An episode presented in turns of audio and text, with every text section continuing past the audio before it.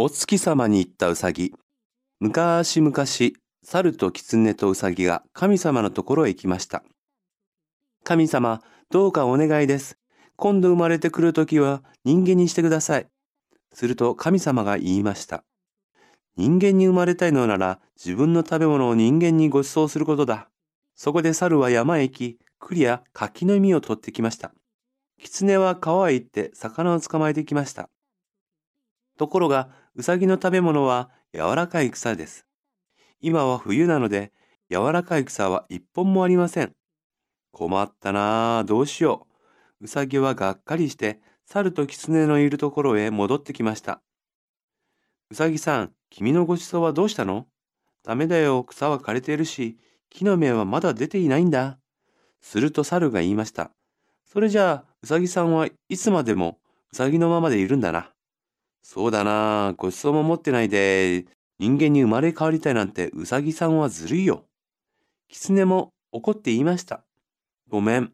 でも、もう一日だけ待って。次の日、うさぎは山へ行くと、枯れ木を拾い集めてきました。そして、猿と狐の前に枯れ木を積み上げて言いました。今からごちそうを焼くから火をつけておくれ。猿と狐が火をつけると枯れ木はパッと燃え上がりました。僕のごちそうはないんだ。だから、だから僕を人間に食べさせてくれ。と言うなり、うさぎは火の中に飛び込んだのです。その時、空の上から神様が降りてきて、さっとうさぎを抱きかかえると、また空へ登っていきました。猿も狐もびっくり。すると神様が言いました。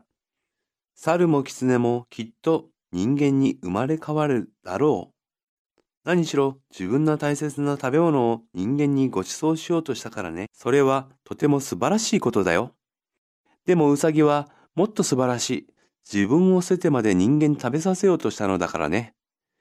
ウサギをお月様の国でいつまでも幸せにしてあげよう。神様に抱きかかえられて、ウサギは空高く登っていきました。その時からウサギはお月様の中で楽しく暮らしているということです。栗、柿、捕まえる、柔らかい、枯れる、ずるい、抱きかかえる、素晴らしい。